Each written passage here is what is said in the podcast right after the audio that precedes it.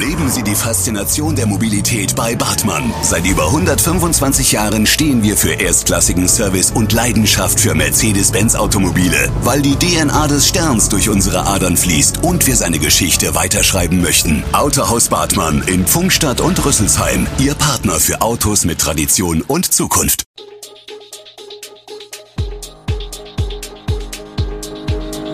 Gude, unser morgendliches News Update. Das Wichtigste aus Südhessen für Sie im Überblick. Guten Morgen aus Darmstadt an diesem 12. April. Volksfeste, die endlich zurückkehren, der Rücktritt von Bundesfamilienministerin Anne Spiegel und Klimakommunen im Kreis Darmstadt-Dieburg. Das und mehr gibt es heute für Sie im Podcast. Zum ersten Mal seit drei Jahren soll am 8. Mai auf dem Hausberg wieder das Turmfest stattfinden.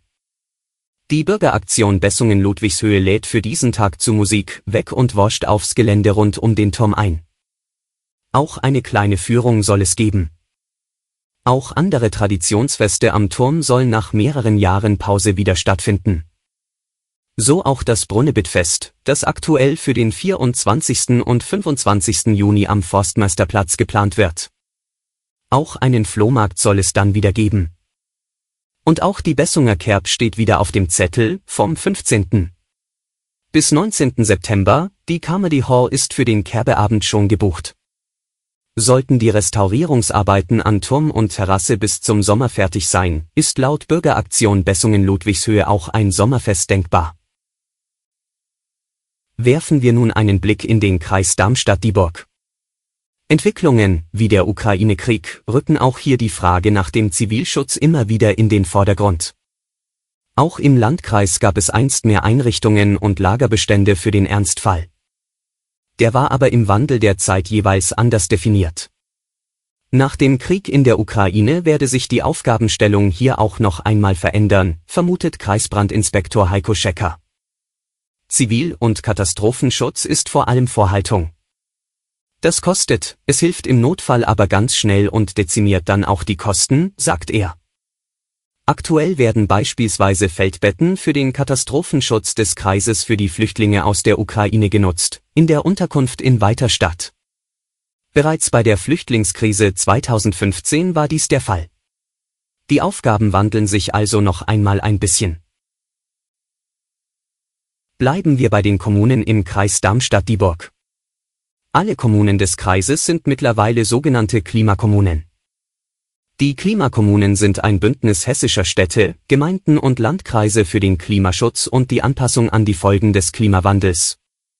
Gemeinsames Ziel ist es, den Energieverbrauch und die Treibhausgasemissionen zu reduzieren und sich an verändernde klimatische Bedingungen anzupassen. Mit der Unterzeichnung der neuen Charta des Projekts verpflichtet sich seitdem jede Kommune, Maßnahmen zur Reduktion von Treibhausgasemissionen auf kommunaler Ebene umzusetzen und damit einen Beitrag zur Erreichung der landesweiten Klimaschutzziele zu leisten. Ziel ist Klimaneutralität bis 2045. Blicken wir nun auf die große Politik. Dort ist am Wochenende Bundesfamilienministerin Anne Spiegel zurückgetreten. Grund dafür war die Kritik an ihrem Umgang mit der Flutkatastrophe an der A im vergangenen Sommer. Das sorgte für ein großes Echo in der Bundespolitik, aber auch in der Landespolitik von Rheinland-Pfalz, Spiegels politischer Heimat. Bundesaußenministerin Annalena Baerbock hat sich bewegt vom Rücktritt von Familienministerin Anne Spiegel gezeigt. Anne Spiegel ist durch eine extrem harte, persönlich unglaublich schwere Zeit gegangen, sagte die Grünen-Politikerin am Montagnachmittag am Rande eines EU-Treffens in Luxemburg. Bessere Nachrichten gibt es indes von der Firma BioNTech. Das Unternehmen, das seinen Sitz in Mainz hat, kommt im Kampf gegen Krebs voran.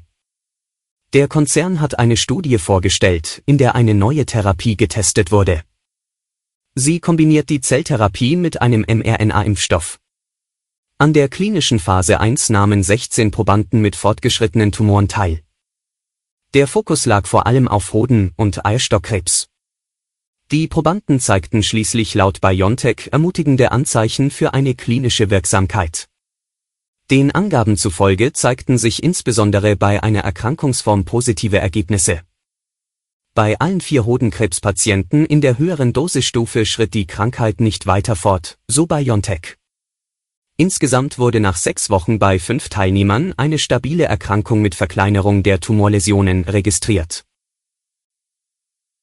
Wir blicken zum Schluss auf die aktuellen Corona-Zahlen. Die bundesweite 7-Tage-Inzidenz ist nach deutlichem Rückgang in den vergangenen Tagen wieder leicht gestiegen. Das Robert Koch Institut gab den Wert mit 1087,2 an. Die Gesundheitsämter in Deutschland meldeten dem RKI binnen eines Tages 162.790 Corona-Neuinfektionen. Bei den Werten ist zu berücksichtigen, dass einzelne Länder nicht an jedem Wochentag Daten melden, am Wochenende zum Beispiel Baden-Württemberg, Niedersachsen und Brandenburg nicht oder nicht vollständig. Das wiederum führt zu Nachmeldungen an Folgetagen. Ein Vergleich von Tageswerten wird damit zunehmend schwierig. Deutschlandweit wurden binnen 24 Stunden 289 Todesfälle verzeichnet.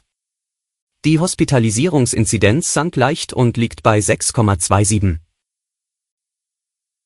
Alle Infos zu diesen Themen und noch viel mehr finden Sie stets aktuell auf echo-online.de. Gute Südhessen ist eine Produktion der VAM von Allgemeiner Zeitung, Wiesbadener Kurier, Echo Online und Mittelhessen.de. Redaktion und Produktion die NewsmanagerInnen der VAM. Ihr erreicht uns per Mail an audio.vam.de.